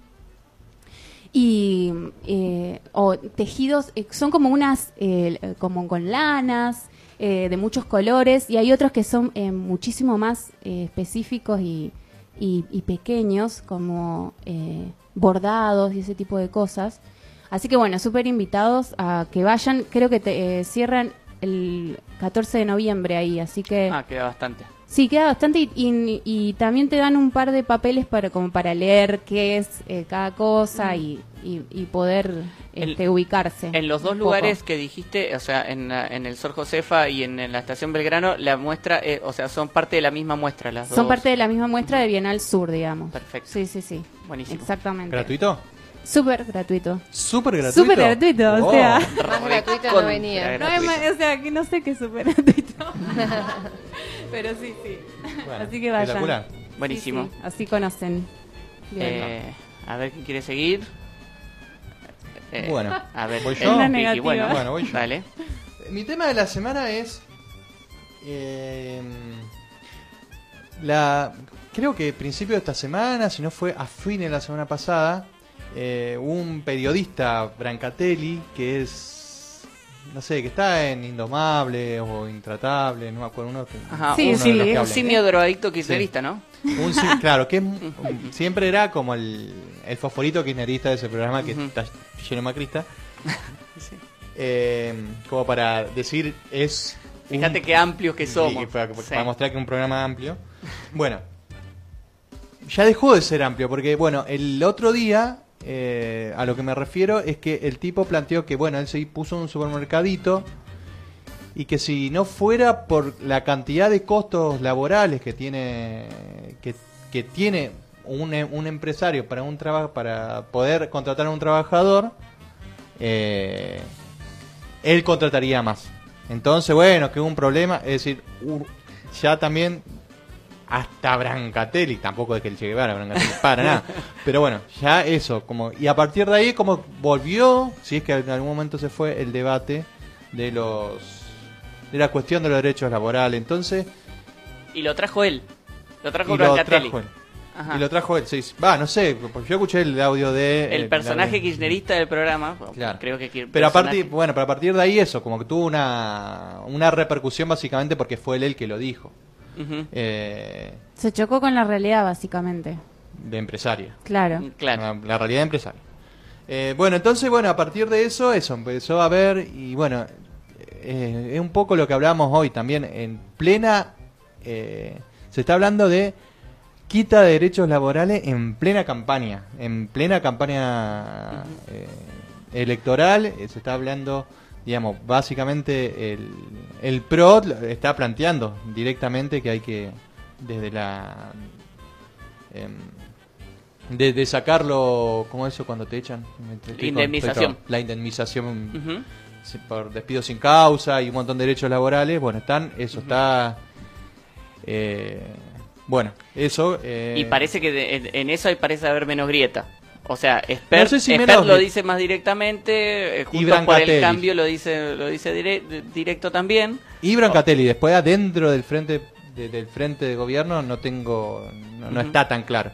Igual Pero- no, también no habló de, bueno, no sé de qué habló, pero de los impuestos y ese tipo de cosas, como para poner sí. un emprendimiento. Los costos, sí, los, los Los costos, costos. laborales. Empresarios. Eh, ¿Qué es lo que plantean los liberales? ¿Cómo de bajar? Claro. Sí, sí. Que en Entonces- realidad es un poco de todo, porque no es ni, ni ponerle todos los impuestos, ni sacarle todos los impuestos, es realmente poder ver qué está pasando y qué es lo que no funciona. Sí, ¿y dónde está el problema? Lo que pasa es que siempre se plantea en, en cuestión de grieta, A o B, o sea, entonces es muy difícil así. Pero bueno, eso. Él, Él se ha hace- chocado hace- con la realidad, claro. Hace unas, hace una semana se descubrió que el gran empresariado argentino tiene guita guardada, escondida, por miles de millones de dólares. Y son esa misma gente la que se está quejando. O por lo menos que es la vanguardia de la queja de que no, lo- los impuestos que no nos dejan ganar plata. Y son esa misma gente que Sí, igual yo me plata. pregunto por las, o sea, las pymes y esas cosas que no sé si son grandes, los cualquiera que puede quiere poner un pequeño emprendimiento siempre se complica. Es una, es, una, es una discusión, sí, sí. Claro. Pero bueno, pero se tiende a generalizar. Eh, yo, Por la verdad, eso. no soy, no soy No economista, no, no, no, no sabría cómo resolver esa cuestión de, la, de las pymes o la, la- que tiene eh, pocos trabajadores. y. Pero bueno, es, es- a mí lo, lo que me parece es que es el momento para que nuevamente salgamos con nuestra campaña de las seis Eso horas seguro. o de una, es decir, eso. Eh, porque si no hablan ellos nomás. hablan de lo- los que quieren hacernos trabajar más por menos plata y con menos derecho. Entonces, bueno, Claro. Que vamos, bueno, por, vamos por las 6 horas o por una hora. De todas formas, te voy a decir que, eh, o sea, que sí, el Frente de Izquierda está planteando Sí, eso. sí. El Frente de Izquierda plantea reducir la jornada a 6 horas sin, re- sin reducción de, de- de salario para distribuir mejor el, el- el laburo entre, entre ocupades y desocupadas. Eh, o sea, El sí, tema eh, es cómo llevarlo plantea- a cabo eso. De bajar de la fantasía a la realidad. Porque Sí. es linda la fantasía. Todo es fantasía, Todo es hasta que existe. Claro. Em, bueno, Eso. eh, yo les digo si quieren mi tema de la semana, que Dale. parece que lo estoy leyendo en este papel, pero no, no tiene nada que ver. Eh, mi tema de la semana es, voy a hablar de algo que me tiene podrido. Bueno, Opa. Y ese es mi tema de la semana. estamos punk. No. eh, a partir de todo el quilombo entre Guandanara, Mauro Icardi, todo esto que me, que me- me tiene un Hartos. poco cansado, sí. No, pe- pensaba, pensaba en esto de, de la farandulización de todo. De todo. O sea, todo se faranduliza. Hace un tiempo, eh, eh, bueno, el fútbol como deporte así muy masivo viene sufriendo esto y lo sufre cada vez más. Eh, bueno, pasó en su momento con, con algunas cuestiones de Maradona, por ejemplo, eh, pero se viene profundizando y profundizando al punto de que la noticia deportiva de la semana es la separación, reconciliación, no tengo ni idea en este momento en que están, pero de un jugador de fútbol. Esa es la noticia deportiva de la semana, no, no solo de un programa de farándula o de chimento o de... Em, bueno, a partir de eso también la, la farandulización de todo, la política, todo se va farandulizando más y todos queremos saber qué es de la vida privada de, de todo. Y venía pensando en esto de, de, en esta consigna que, que venimos reivindicando de decir lo personal es político. lo personal es político, pero no es todo, no, eh, o sea, no, no lo podemos ampliar hacia que todo lo personal sea todo lo político. Eh, la, la- la vida pasa por un montón de otros lugares y hay una vida pública también. Y, y- bueno, y hay cuestiones de esto, de, de esto que sirven para discutir, de- de esto que está pasando que sirve para discutir, por ejemplo, cómo a partir de esa farandulización, cómo todo el mundo se pone en contra de, de- de la mujer cuando hay una situación de, de infidelidades. Todo el mundo elige, Gran tema. eh, elige una mujer para ponerse en contra y decir, fíjense, Sí, yo- está encima usar la palabra putita. eh, No, que- no, en eso estoy totalmente de acuerdo. A mí lo que me parece es que se le dio un trato excesivo al tema. Yo, de las feministas más importantes que, que escriben en diarios, todas escribieron una nota sobre lo que le pasó a la China Suárez. Claro. Y, o sea, totalmente de acuerdo con la perspectiva, pero vieja, no podemos estar toda la semana hablando de esto únicamente. O sea, le- respeto y a mí lo que me parece es que garpa muchísimo el puterío. En, Garpa un montón. eh, Claro, en claro. nuestro país, no sé, seguramente en todos lados garpa el puterío, pero acá como se hizo mucho más visible con los programas de Chimentos y en donde empezaron a mezclarse un poco los personajes que aparecían en un lugar y otro para construir ese puterío de alguna manera y generar dinero, dinero, dinero, dinero. Entonces, son discusiones que no tienen sentido y como que se explayan y se explayan y se explayan y de repente, viste, empiezan a haber bandos contrarios de quién tiene razón, quién no tiene Claro. razón y si no, tal cosa y tal otra y no sé, yo hasta veo como puterío entre las mismas feministas que vos decís, hija, ¿por qué? ¿Me entendés? ¿Por qué todo esto por el quilombo de Wanda Nara y Cardi? ¿A quién mierda le importa? ¿Quiénes son? ¿Quiénes Claro. son? ¿Quién es Icardi? ¿Qué Icardi le ven? ¿Qué le ven? Icardi es un jugador de fútbol que trabaja. Ya sé quién es. Icardi, Piqui, Igual ahora, creo que ahora O sea, dejó se de ser están- jugador de fútbol, ya es otra cosa. Están llorando, ro- rodando en sus dólares, chicos, no me importa. O sea, ojalá fuera millonaria. Ya quisiera yo Pero, tener chicos- el problema de tercero en Discord. Déjame joder. Qué bien que la pasó Icardi, digamos. Vamos a decir esto porque es el único que, que la zafó y la pasó bien. Está perdonado, está bendecido. Ay, no está, sé. está en la cuna. No tengo el, ni idea. el Yo si señor me- cuna de oro. Si me Siempre creyera, terminan bien si me parados. creyera esta Siempre bien parados los varones. si me creyera esta historia hasta el fondo, no creería que Icardi la haya pasado bien. No, no lo creería. Pero no, no sé bien qué Bueno, creer, que no, bueno. no sé mucho. Mira, Yo en la escena pública tengo sí, fue el que menos sufrió, eso sí. Yo tengo mis él, teorías y pienso que Wanda Nara es una muy buena señora de negocios. Y eso, Eso es lo único que voy a decir. Para Claro. mí Sí, Wanda Nara es una excelente señora de negocios. Entonces, en, en fin de todo este escándalo, yo Y me pongo parece- la duda. Y me parece que la, eh, acá las personas que par- formamos parte desde el barro también somos muy buenos, porque hoy estábamos diciendo que paga mucho y, y yo diría Ariel es una buena es una persona de negocio porque él trajo el tema porque paga. Así Paga. que distribuí. Claro. Distribuí lo que Eh, bueno, no. O sea, las buenas personas de negocio no andamos distribuyendo. Quiero, quiero decirte que me di cuenta que yo también estaba harta, Ariel. Mirá yo vos. también. Combustible, aceite, grasa, fricción y explosión. Torquimétrica ajustando el bulón. Autoelevadores en acción. Entramos a boxes y salimos arando este temor.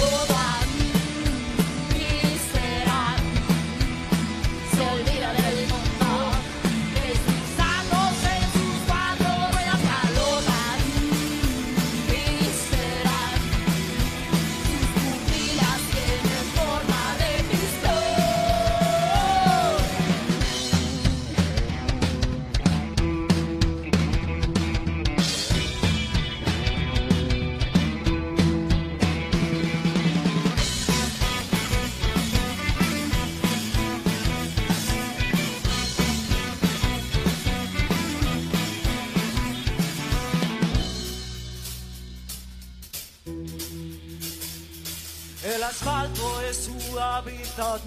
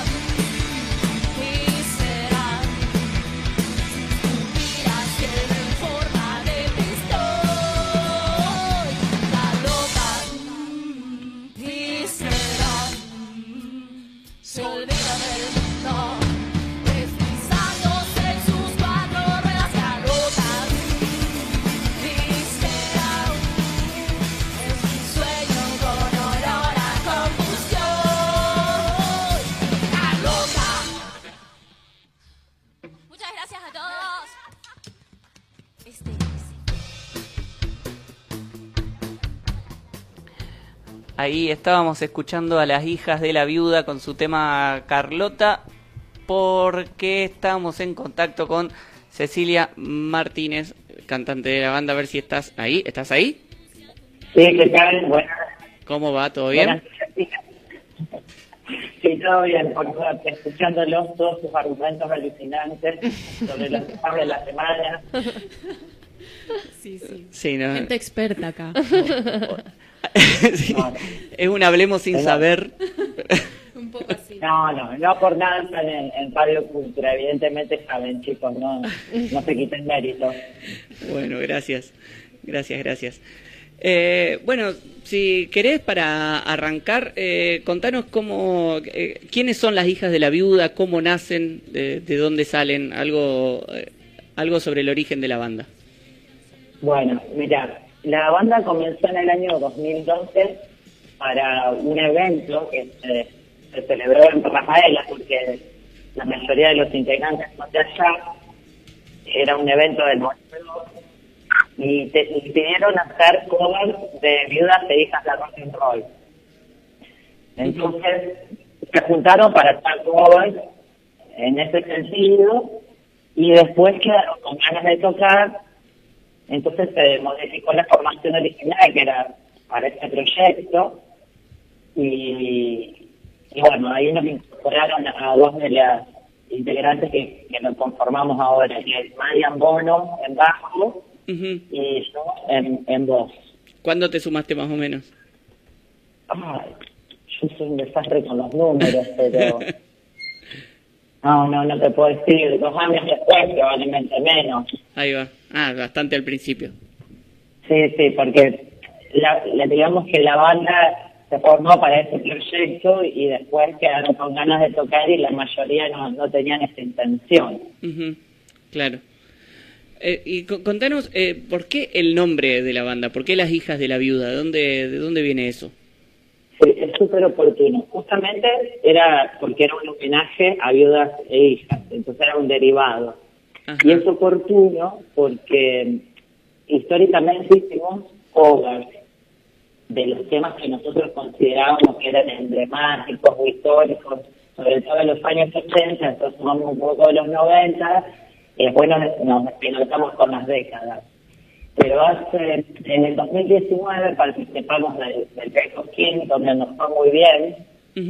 Eh, y casi, casi pasamos a, a, a la final, digamos, para tocar en Cosquín, pero bueno, como hacíamos covers, eh, cambiaron, digamos, eh, de idea con, con que ganemos y pasó otra cosa que hacía temas originales.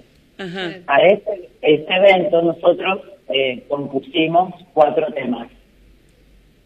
Y desde allí tenemos, perdón por, por la expresión, pero un acecho tremendo y, y las, las canciones salen así como si nada.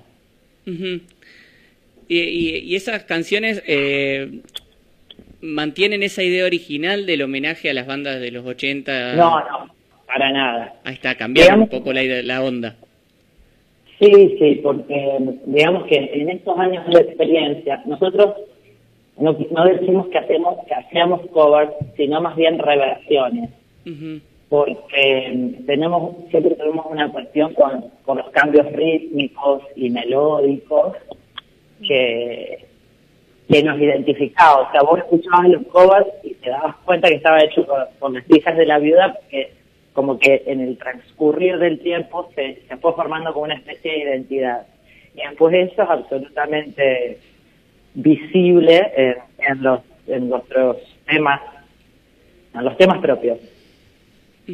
Yo quiero, quiero decir una cosa porque te conté de Marian Bono, que toca el ojo del bajo, y también está Lilu Galetti en guitarra, Sebastián Cortes en la otra guitarra, y Lucas Leiva en, en batería.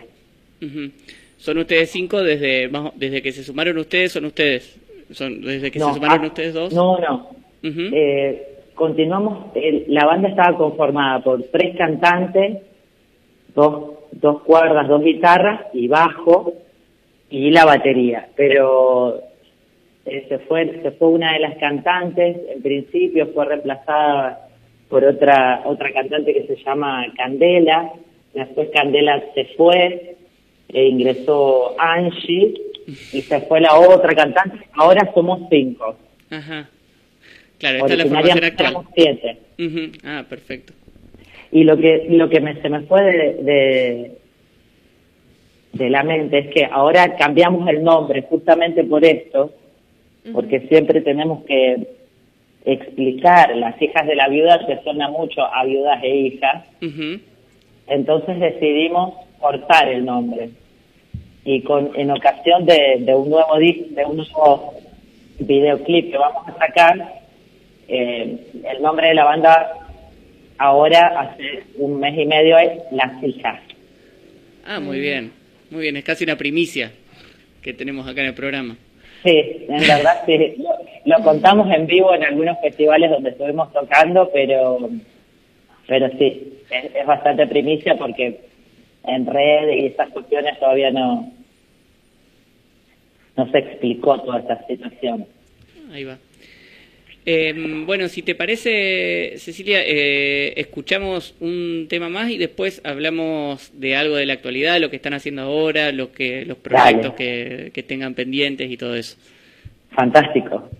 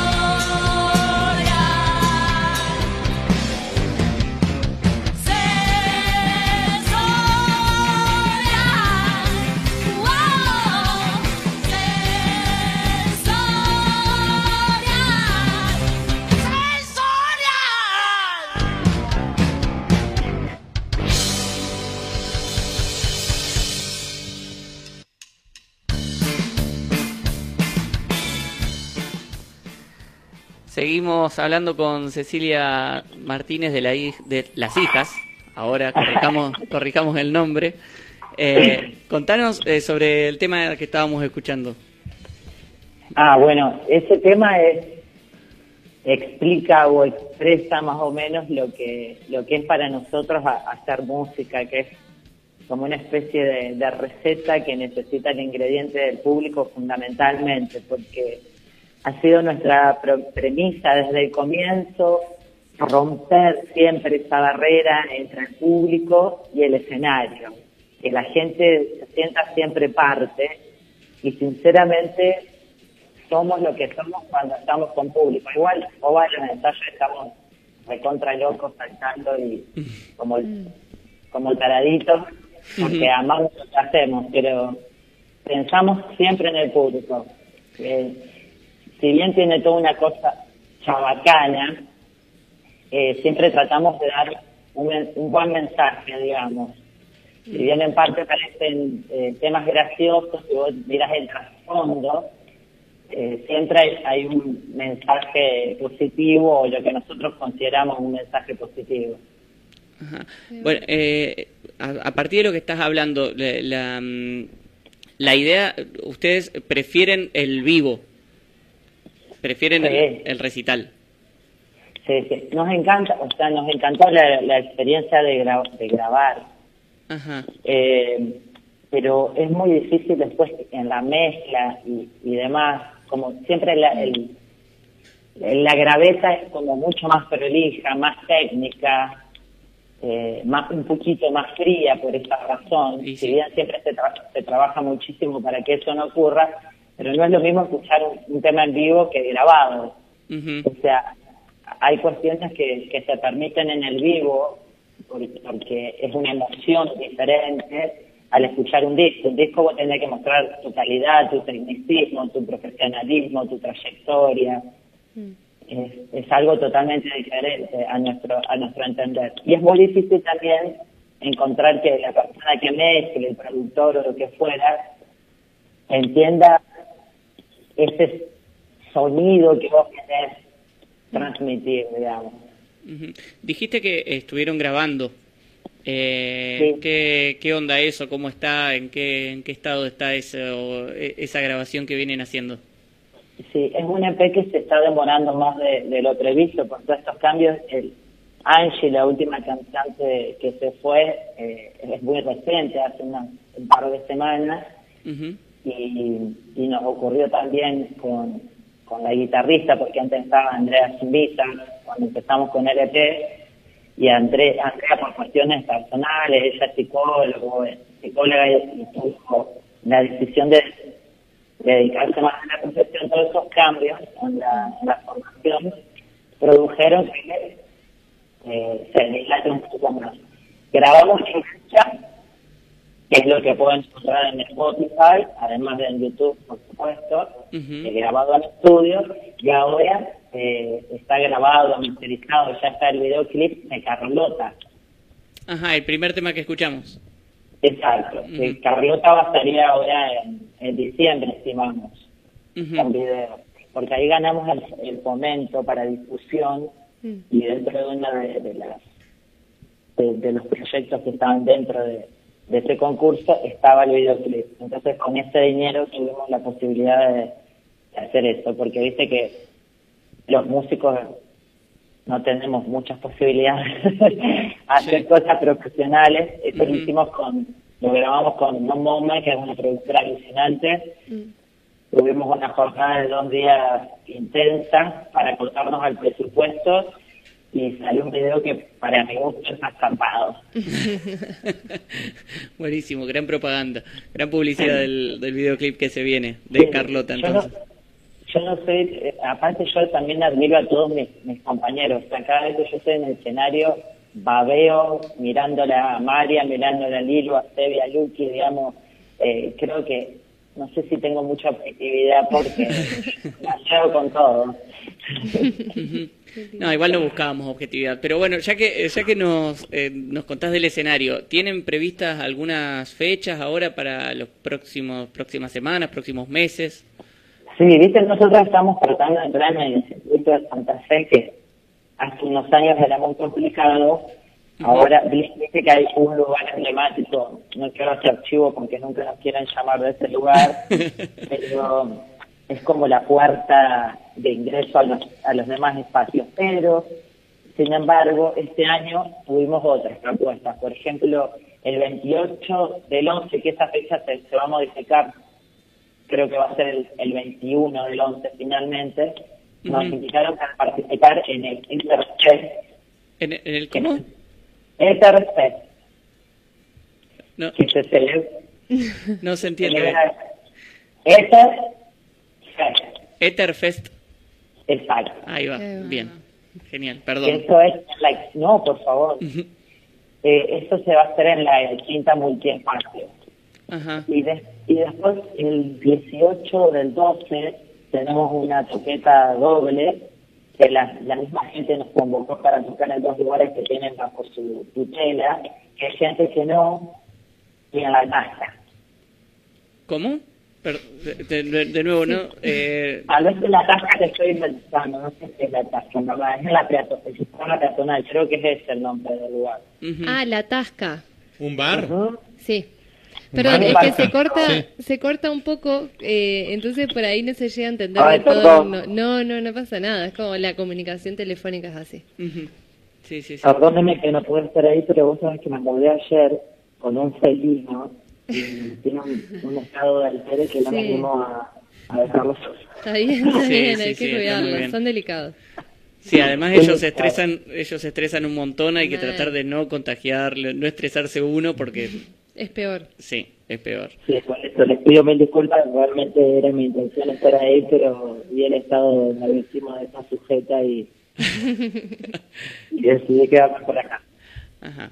Bueno, eh, entonces perfecto, están están planificando un par de fechas y Sí. y eh, que salga el videoclip de Carlota y hay algunos temas más pendientes de, de la grabación que hicieron o por ahora Sí. son No, no, hay dos más, uno que se llama Escamas, que está dedicado a, a la mamá de, de Lilu, de la guitarrista. Carlota está dedicado a mi mamá porque tiene la pata pesada. y, y finalmente hay uno que, que se llama Heroína, que habla un poco de, de, de la mujer que se tiene que, que empoderar y, y esa, ese perfecto equilibrio justo medio tipo aristotélico que tiene que haber entre el bien y el mal, digamos, para no ser buenudo. A ver, ahí creo que con, con, con las explicaciones de esos dos temas me voy dando cuenta por qué lado va el nombre de las hijas. Sí, sí. Somos, digamos, en Rafaela tenemos un público súper fabuloso que nos adora. Si tocamos viernes, sábado y domingo nos van a ver todos los días. Eh, y, y somos muy convocados para las cuestiones sociales y las luchas del feminismo porque hay mucha presencia femenina en la, en la banda. Claro. En un principio éramos eh, seis mujeres y un varón, Claro. que era el batero. ¿Y qué onda esa, cómo funcionan las, las dinámicas ahí entre las mujeres?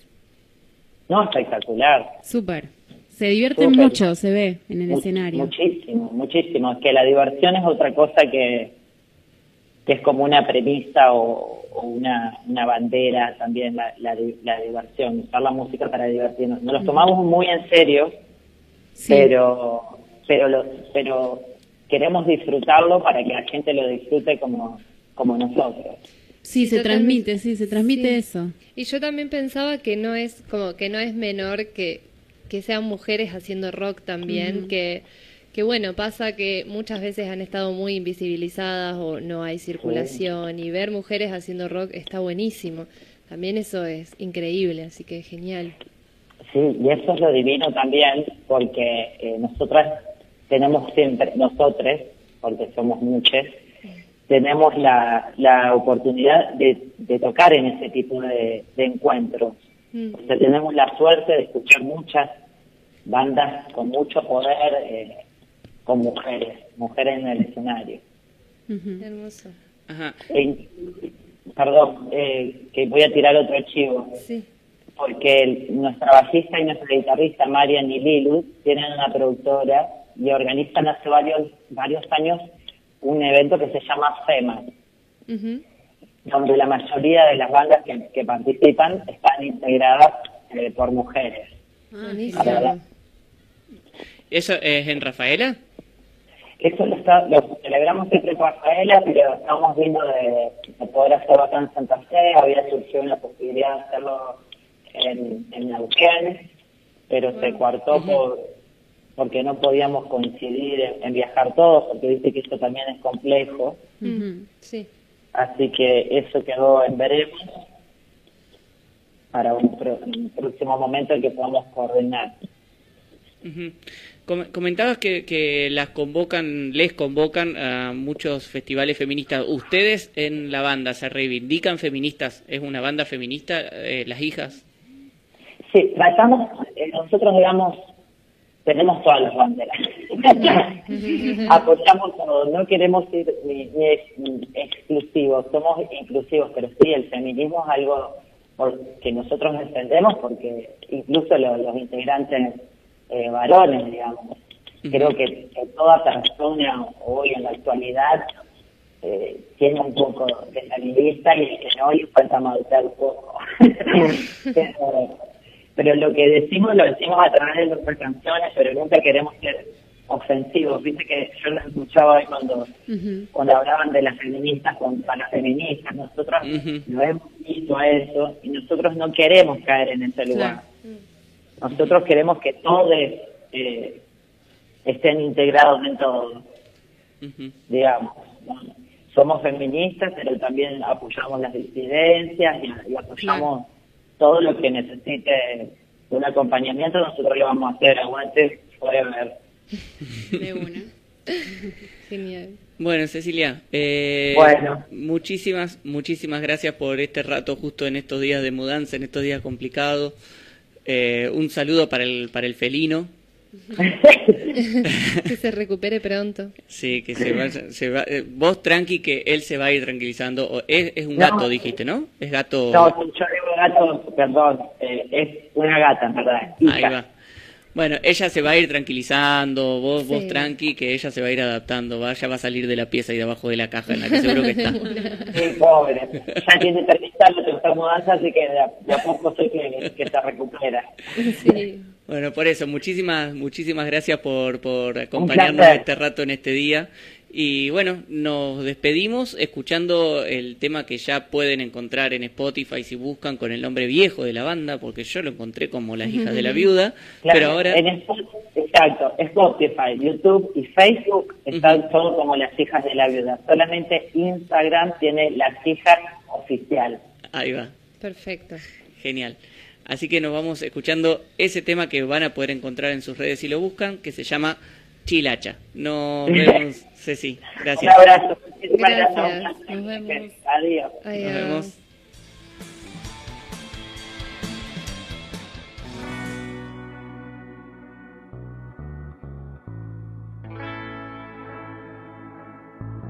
Esta es la historia de una mujer que por las noches sale, se divierte, se emborracha, muestra la hilacha.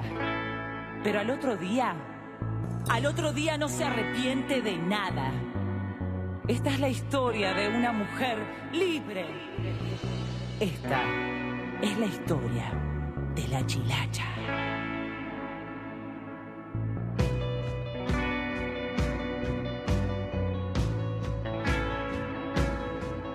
Mujer,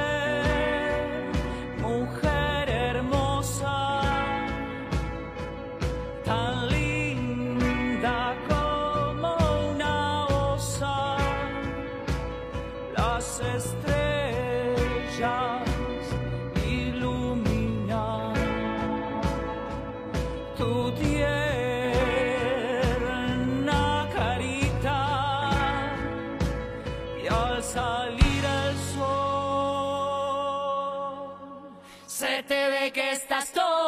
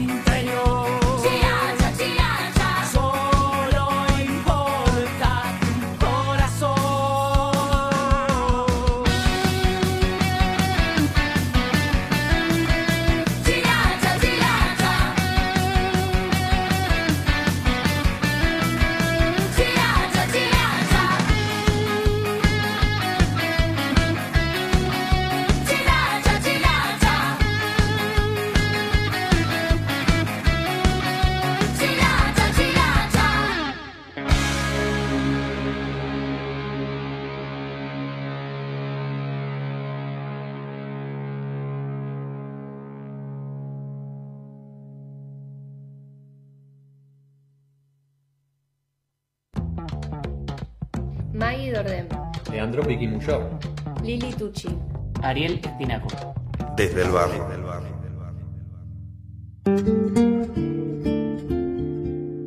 Estudio Contable FIA de Florencia Parisi y Ailén Narduzzi. Asesoramiento contable e impositivo. Seguimiento personalizado para monotributistas, responsables inscriptos, exentos y pymes. Todo lo que necesitas para comenzar con tu actividad. Monotributo, IVA, ingresos brutos, ganancias, Bienes personales. habilitaciones municipales, Planes de pago y moratorias nacionales, provinciales y municipales. actualización de deuda, certificaciones de ingresos. Liquidaciones de sueldo y aportes de personal doméstico. Búscanos en Instagram o Facebook como Estudio Contable FIA. Estudio Contable FIA de Florencia Parisi y Ailén Narduzzi.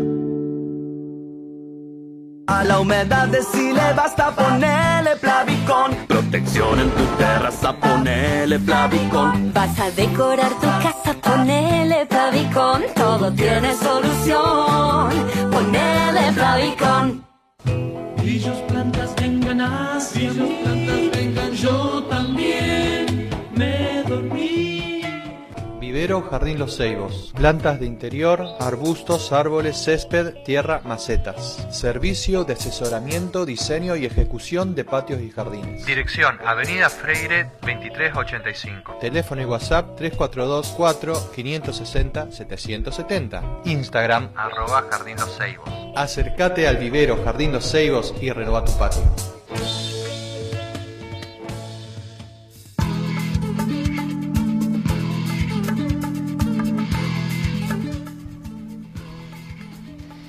Bueno, llegamos al final de nuestro querido y hermoso programa. Nos estamos despidiendo de todos. Eh, no sé si ¿De hay todo? mensajes. ¿Del cosas. mundo? Yo tengo- mundo cruel. Ya, hasta nunca. Ah, Yo tengo algunos mensajes del Momo que nos está escuchando el Momo. Está full el momo. Lo Saludos. retamos. Siempre, siempre lo retamos porque no nos. No, nos verdad. está- no nos escucha y cuando nos escucha da el presente. claro, Se pone intenso, claro.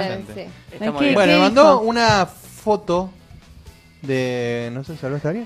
No, Bueno. no, está, no, no pasa nada. Bueno, me distrae. Ah. Bueno, mandó una foto de un libro eh, a partir de, bueno, de, de la- de las discusiones sobre la conquista y todo eso, que dice, a 130 años del inicio de la campaña del desierto, los, jue- los pueblos originarios o los pueblos indígenas no tienen ningún espacio similar. Seguramente viene de otra parte que no me sacó la foto. Por el con- al contrario, el emblema principal de aquel avance militar, Julio Argentino Roca, cuenta con calles, escuelas, monumentos. Uno de ellos llega al colmo. En el centro de Bariloche, pleno territorio mapuche, una estatua de roca se erige desafiante. En es el- imposible imaginar una estatua de Jorge Rafael Videla en la, plaza, en la Plaza de Mayo. Claro. Claro, Bueno, el- sí, en, sí. en el centro cívico de, Gua- de- de Bariloche, ahí como un lugar central y muy emblemático, está eh, la estatua de Roca, que desde hace unos años, muchas veces, te diría la mayoría de las veces, está intervenida. Claro. También, está, está pintada, tiene cosas pegadas. eh, El pueblo elige cómo recordarlo, digamos. Exactamente. Y me parece perfecto. Bueno, y después como... Porque bueno, está bien, está bien lo que manda él porque medio que en, el- en lo que leímos eh, nos pasamos por alto los diferentes gobiernos, salvo los últimos. Claro. Pero bueno, entonces está bueno de Roca y dice, hace unos días Pichetto dijo, la decisión de Roca de ocupar el desierto con el ejército argentino como una de la, fue una de las más brillantes, no lo dijo, no lo hizo para destruir a los pueblos originarios, sino para civilizar. para generar recursos para la Argentina, para afianzar el territorio nacional y consolidar la soberan- soberanía de nuestro país. Ah, mirá, qué soberanos y civilizados y constituidos que estamos. Gracias, Roca. Te agradecemos muchísimo. Así que bueno. Y Pichetto no es kirchnerista. No, no, ya se, se fue, Ah, dice ya se de fue. Macri, sí. Sí, es verdad. Un día de estos le- te, te paso a civilizar la casa, Vicky. te paso por arriba, te saco a la mierda y me quedo a vivir ahí. Creo que. No, es una buena noticia. bueno, son las nueve y... Bueno, ¿qué hacemos Ya ahora? estamos, ya Nueve estamos, y bueno. ya eso ¿Vamos a ver la arrancó Hilda? mal. Sí, me parece que nos Vamos a tenemos que ver ir. la isla, vamos a ver la isla. Bueno, les A ver, ¿qué agradecemos mucho por escucharnos como siempre. Eh, les esperamos, les recordamos que mañana se repite el programa, viernes a las 4 de la tarde, que también lo van a poder encontrar en Spotify y en su plataforma de podcast preferida. Y que nos encontramos el próximo jueves a las 7, como siempre, por Radio Cultura 94.3. Chao. Besos. Nos vemos la semana que viene. Chao.